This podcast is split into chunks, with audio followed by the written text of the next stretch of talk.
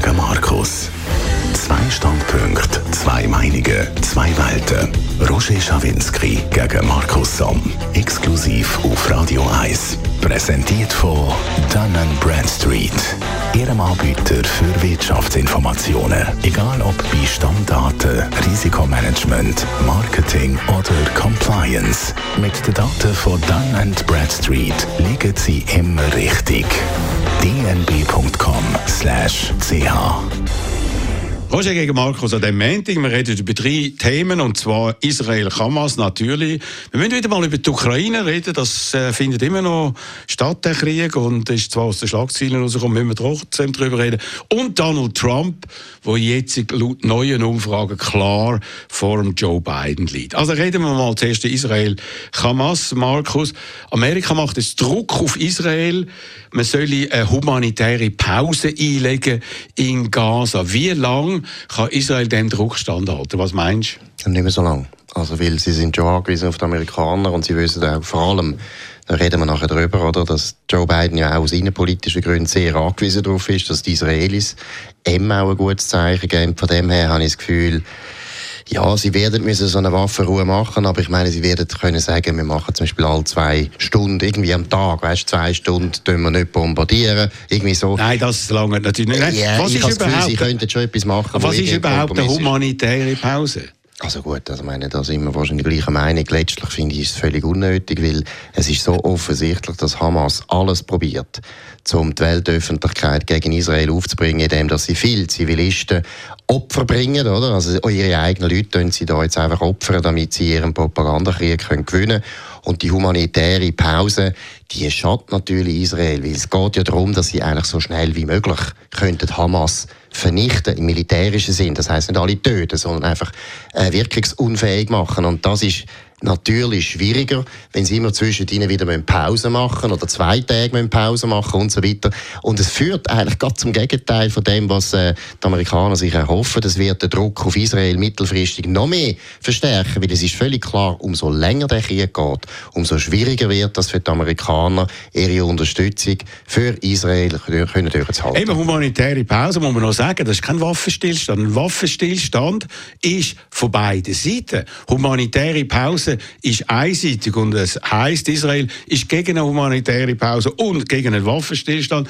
Zum Beispiel im äh, großen Artikel im Tagesanzeiger wird nicht erwähnt, aus welchem Grund, neben dem, was du gesagt hast, weil der Netanyahu gesagt hat, wir machen das, aber Geiseln müssen freigelassen werden. Es gibt also Bedingungen. Genau. Und die Geiseln sind immer noch dort, die können nicht einmal vom IKK besucht werden. Man weiss, im Krieg äh, gibt es Regeln, da werden Gefangene, äh, also Militärs, können dann besucht werden vom IKK. Geiseln sind viel etwas Schlimmes. Die Zivilbevölkerung, Kinder, äh, Frauen, Alte etc. Und das IKRK ist noch nicht einmal dort angekommen. Und als Israel diese Forderung stellt, um eventuell ein Entgegenkommen zu machen gegenüber der Hamas, also das ist, äh, glaube ich, nachvollziehbar, oder? Ja, das ist völlig ein No-Brainer. Also ich meine, ich finde nicht einmal, ich finde nicht einmal, dass sie überhaupt müssen entgegenkommen müssen. Sie sollten jetzt so schnell wie möglich Hamas wirklich besiegen. Das ist wichtig. Aber du Aber hast völlig recht. Es ist auch, oder? Es ist auch eine Zumutung, dass im Prinzip für die Israelis das humanitäre Völkerrecht gilt und das Kriegsrecht gilt und alles. Und wenn sie irgendetwas falsch machen, dann ist die ganze Weltöffentlichkeit samt UNO empört, während alle die Regeln, wie du richtig sagst, für Hamas einfach nicht gelten. Überhaupt nicht. Es wird nie gesagt, eben das vom IKK, das ist unglaublich. Das haben nicht einmal, also Entschuldigung, nicht einmal die Nazis. Also nicht einmal die Nazis sind so weit gegangen und haben gesagt, Kriegsgefangene dürfen nicht besucht werden von IKK, abgesehen davon, dass es eben nicht einmal Kriegsgefangene sind, sondern es sind Geiseln. Also es ist unglaublich, wie die Terroristen von Hamas das ausnutzen, dass sie Terroristen sind. Und das Perverse finde ich, muss ich schon sagen, und das wird im Westen viel zu wenig rausgestrichen, dass Hamas dann gleichzeitig genau die Regeln alle eigentlich für sich dann in Anspruch nimmt und sagt, ja, aber das humanitäre Völkerrecht wird von Israel verletzt. Ich meine, das gibt es ja gar nicht. Das ist der Mörder, der irgendwie die ganze Zeit sich beklagt, dass er noch muss Parkbussen zahlen muss. Also das ist unglaublich. Also gut, die ganze Sache wird durch das ein bisschen kompliziert passiert, dass man aus Gaza keine richtigen Informationen überkommt.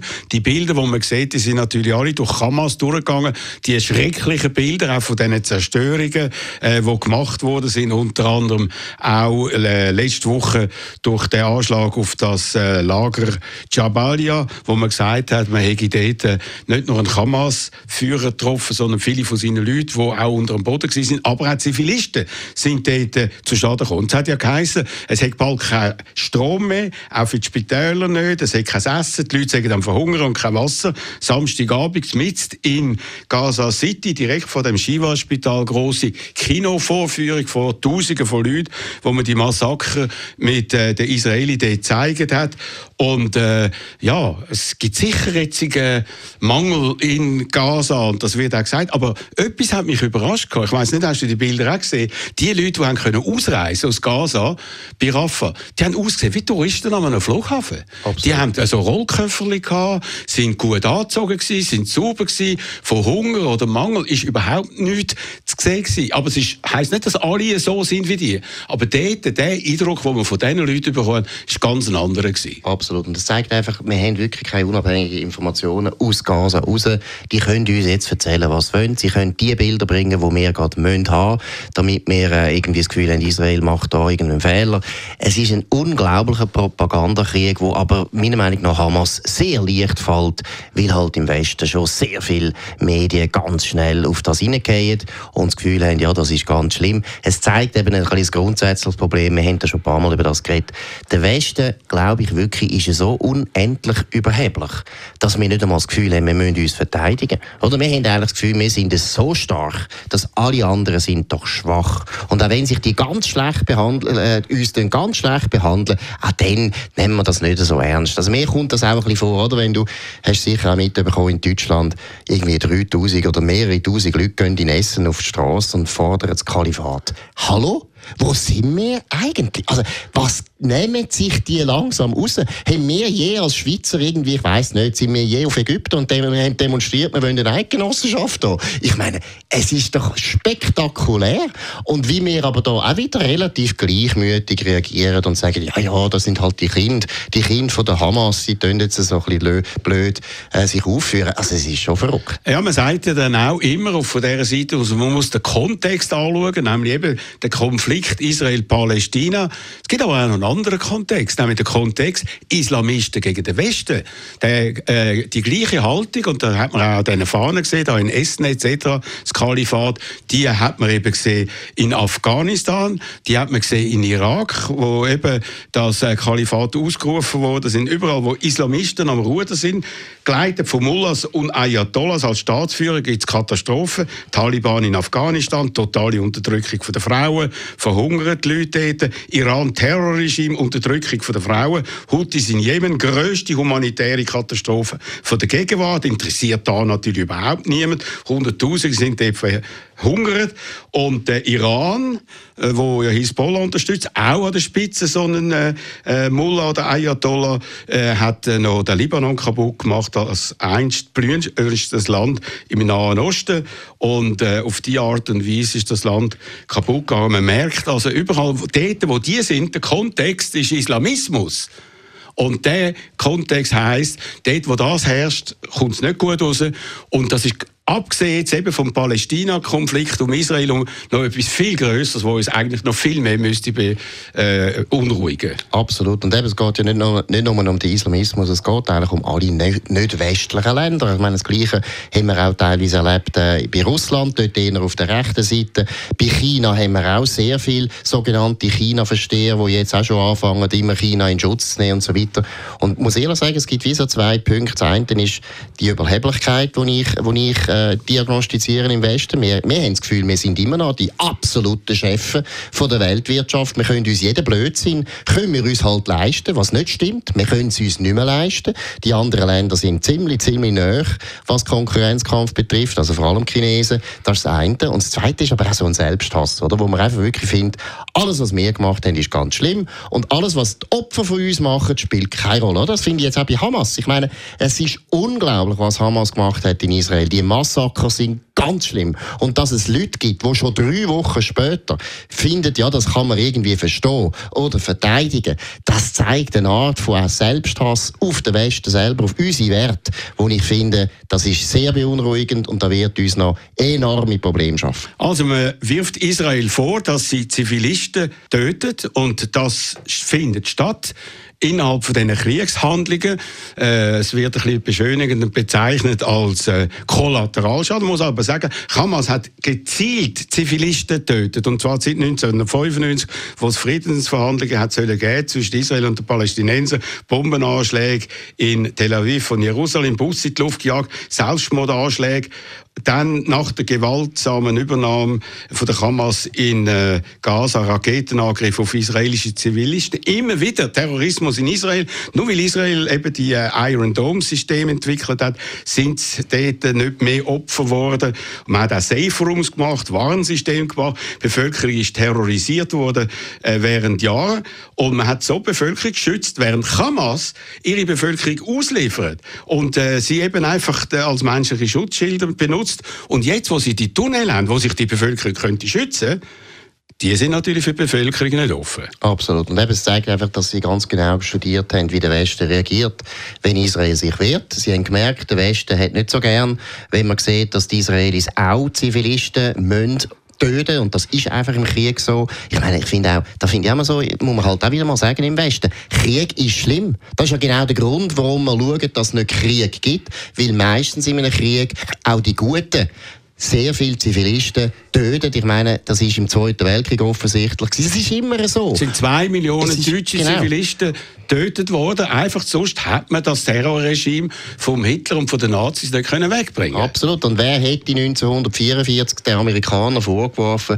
dass sie ab und zu Zivilisten bombardieren? Niemand. Weil jeder gewusst hat, das Regime muss jetzt weg und wir müssen mit allen Mitteln das Regime besiegen. Und das Gleiche gilt jetzt bei Hamas. Und ich würde erwarten, dass der Westen nichts anderes sagt als das. Das ist ein Angriff auf die ganze westliche Zivilisation. Und wenn wir da nicht gewinnen, dann gewinnen wir nachher auch nicht in Italien oder Frankreich oder ich weiß nicht, wo der nächste Krieg ausbricht. Das ist eben das, was so, meiner Meinung nach so unerträglich ist, wo er zu tun hat mit unserem christlichen Verhältnis zu den Juden, dass man bei den Juden sagt, ja gut, also die tun halt schon ein bisschen übertrieben. Wären die Christen betroffen, würde es dann anders stehen. Aber das brutalste Beispiel für das, was wir jetzt gesagt haben, hast du nicht erwähnt. Amerika ist angegriffen worden von Japan und hat den Krieg beendet mit zwei Atombomben, äh, Abwürfen über Nagasaki und Hiroshima, wie sie gesagt haben. Dann wird der Krieg schneller beendet. Es gibt unglaublich viele Tote, aber wenn der Krieg würde weitergehen, noch ein, zwei Jahre, würde es noch viel mehr geben. Also äh, das kann man moralisch und ethisch kann man das hinterfragen, aber das ist der gemacht worden, wo man gesagt hat, äh, das ist das kleinere Übel. Absolut, wobei eben, ich würde das natürlich moralisch überhaupt nicht hinterfragen. Ich finde, das ist völlig richtig gewesen. Man hat berechnet, wie viele Zivilisten und wie viele japanische Soldaten und wie viele amerikanische Soldaten würden sterben, wenn müssen die Hauptinseln äh, erobern und wie viele würden sterben bei den Atombomben und ist zum Schluss gekommen, es sind viel, viel mehr, wenn wir die Invasion machen müssen. Und das ist Absolut, völlig klar. Und dann ist es moralisch richtig gewesen, wie man gehandelt hat. Zweitens hat man ein Regime gehabt in Japan, wo eben, die haben ja nicht einmal nach der ersten Bombe, haben die wollen angeben. Die hätten da noch, die, also die hätten noch ein paar Bomben offensichtlich ihren eigenen Leuten zugemutet. Und was ich noch schnell sagen will, ist eben schon noch wichtig, oder? Der Kalte Krieg ist zwar lang her, aber die Kritik am Westen, an jeder Kriegsführung im Westen, die kommt natürlich ursprünglich von der Sowjetunion. Ich meine, wer hat denn angefangen, die moralische Diskussion zu führen über die Atombombe? Wer hat angefangen zu behaupten, alle die Kolonien werden ausgebeutet von westlichen Regimes? Das sind die Sowjetunion das sind die Linken aus der Sowjetunion raus. Und es ist ja dort schon unglaublich verlogen gewesen, weil ich meine, die Sowjetunion, das ist das Zarenreich. Es gibt heute nur noch ein Kolonialreich auf der ganzen Welt und das ist eigentlich Russland. Also, Kritik an Israel kommt von links, auch in Amerika, von Bernie Sanders. Ich habe ihn gestern gesehen in einer Fernsehsendung, er hat sofort einen Waffenstillstand Gleichzeitig hat er gesagt, Hamas muss zerstört werden. Und wo wir ihn gefragt haben, wie, hat er gesagt, ich bin kein militärischer Experte. Ja, genau. Das sollen die Militärs entscheiden. Genau. Das geht natürlich nicht. Das ist total verlogen. Ja, aber das ist verlogen. Man kann nicht sagen, eben, Hamas muss zerstört werden, sofortiger Waffenstillstand. Aber ich weiß nicht wie und tue da moralisch ausrufen und finde das natürlich ganz seltsam. Übrigens, der äh, ukrainische Außenminister Kuleba habe ich letzte Woche in einer Fernsehsendung gesehen und der hat dazu gesagt, die Russen tägen ihre Abschussbasen auch in ukrainische Dörfer und Städte tun und die Ukrainer, wenn sie zurückschiessen, das ist ja auch extrem zynisch. Die wissen, wir schiessen möglicherweise auf unsere Zivilisten. Das ist ganz schlimm, das machen die.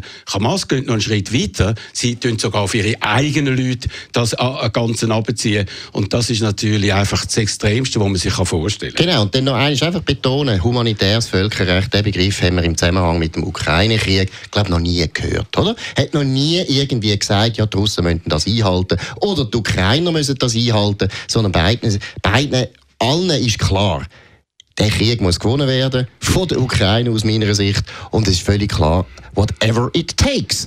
Aber bei Israel ist das offensichtlich nicht der Fall. Heute im Tag eine grosse Umfrage, die da präsentiert worden ist. Woher kommt die antisemitische Stimmung bei uns? Das Resultat, der Antisemitismus kommt vor allem von rechts. Historisch gesehen von rechts, weniger von links.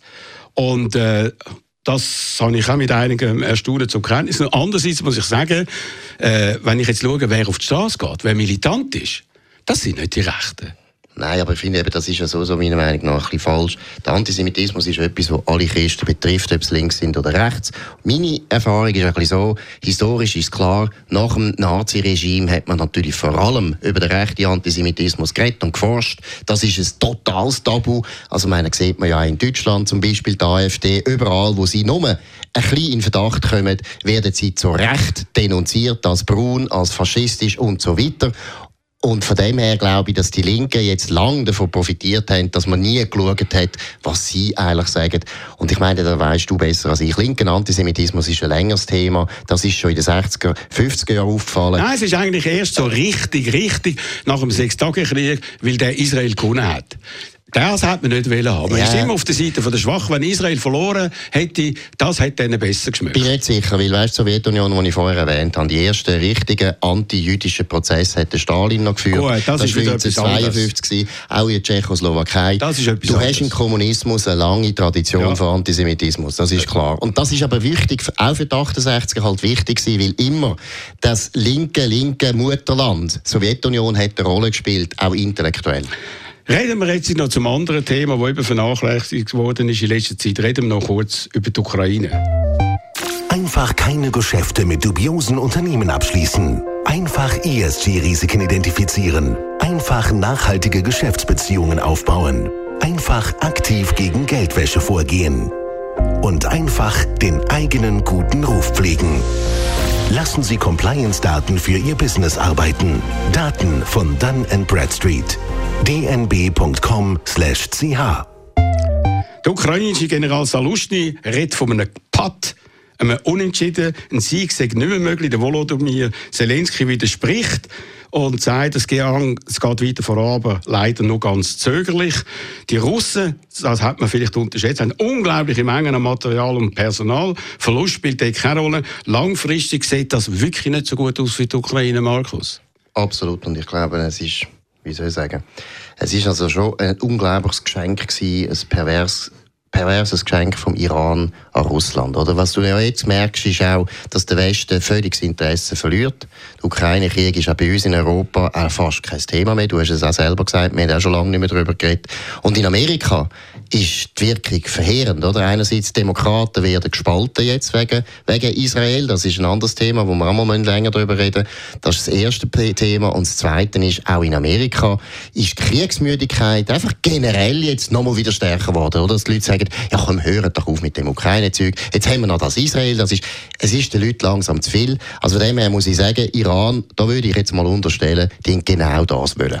Ja, die haben natürlich auch nicht wollen, dass es irgendeine Verbindung gibt zwischen Israel und Saudi-Arabien. Aber bei den Republikanern im Repräsentantenhaus ist die Zurückhaltung gegenüber der Ukraine ist schon ein bisschen älter als der Krieg. Und der neue Chef dort, der Speaker Mike Jordan, der hat gesagt, es gibt jetzt keine Hilfe für Ukraine, nur für Israel, aus innenpolitischen Gründen. Und das ist natürlich verheerend, weil Ukraine braucht die Waffen, die brauchen sie dringend. Die F-16 sind immer noch nicht geliefert worden. Es geht noch drei bis sechs Monate. Und Russland hat dort äh, die Luftherrschaft. Und wenn dort nicht noch mehr gemacht wird, dann verliert die Ukraine den Krieg unter tätiger Mithilfe der Republikaner in Amerika. Absolut. Und dann eben das eine ist die Republikaner, aber das andere sind Demokraten. Und bei den Demokraten, das siehst du jetzt mit Joe Biden, über das reden wir ja dann auch noch, der Joe Biden kommt massiv unter Druck, weil er selber in der eigenen Partei jetzt Leute hat, die finden, die aber wegen Israel, nicht wegen ja, Ukraine. aber das, ist doch, das führt doch dazu, dass Demokraten, die vorher geschlossen für die Ukraine sind, jetzt die ganze Zeit beschäftigt sind mit Israel. Aber sie haben und klar... Es wird langsam,